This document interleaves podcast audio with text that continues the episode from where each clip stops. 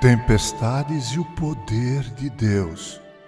Meditaremos hoje sobre o texto de Mateus 8, 23 a 27, aquele no qual Mateus Levi, o publicano, discípulo de Jesus, relatou o episódio no qual eles estavam no barco com Jesus e esse barco foi açoitado por uma grande tempestade, mas Jesus dormia no barco. Apavorados, os discípulos acordaram Jesus e lhe pediram socorro. Há um lindo hino no inário Novo Cântico que retrata esse episódio de uma forma belíssima. Mestre, o mar se revolta e as ondas nos dão pavor, diz o hino. O céu se reveste de trevas. Não temos um Salvador, não se te dá que morramos. Podes assim dormir? Diz as Escrituras que Jesus, depois de exortá-los com respeito à falta de fé, que fazia com que fossem tímidos e medrosos, repreendeu os ventos e o mar e fez então grande bonança. Todos ficaram maravilhados com isso. O texto é simples de ser compreendido, prezados ouvintes. Para que haja livramento é preciso que Deus, em Cristo, esteja presente no barco da vida da gente.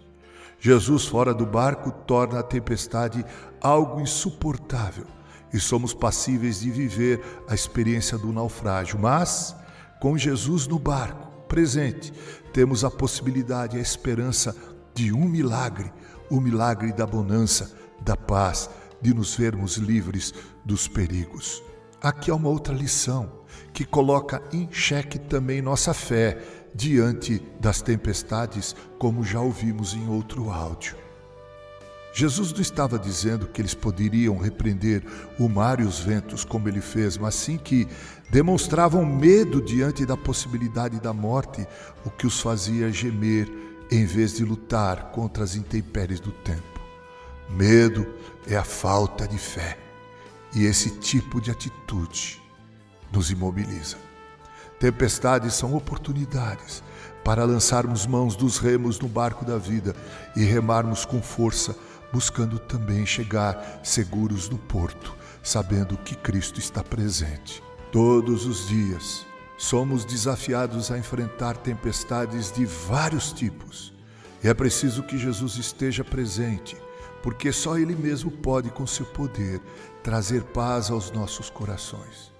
Mas é preciso que saibamos que, sejam quais forem os resultados da tempestade, nós temos um lugar seguro e guardado na presença daquele que tem o mundo em suas mãos. Lamentar as tempestades, ter medo das tempestades, pode fazer com que percamos de vista o milagre da presença e da manifestação do poder de Deus em nossas vidas. Com carinho, Reverendo Mauro Sergio Aiello.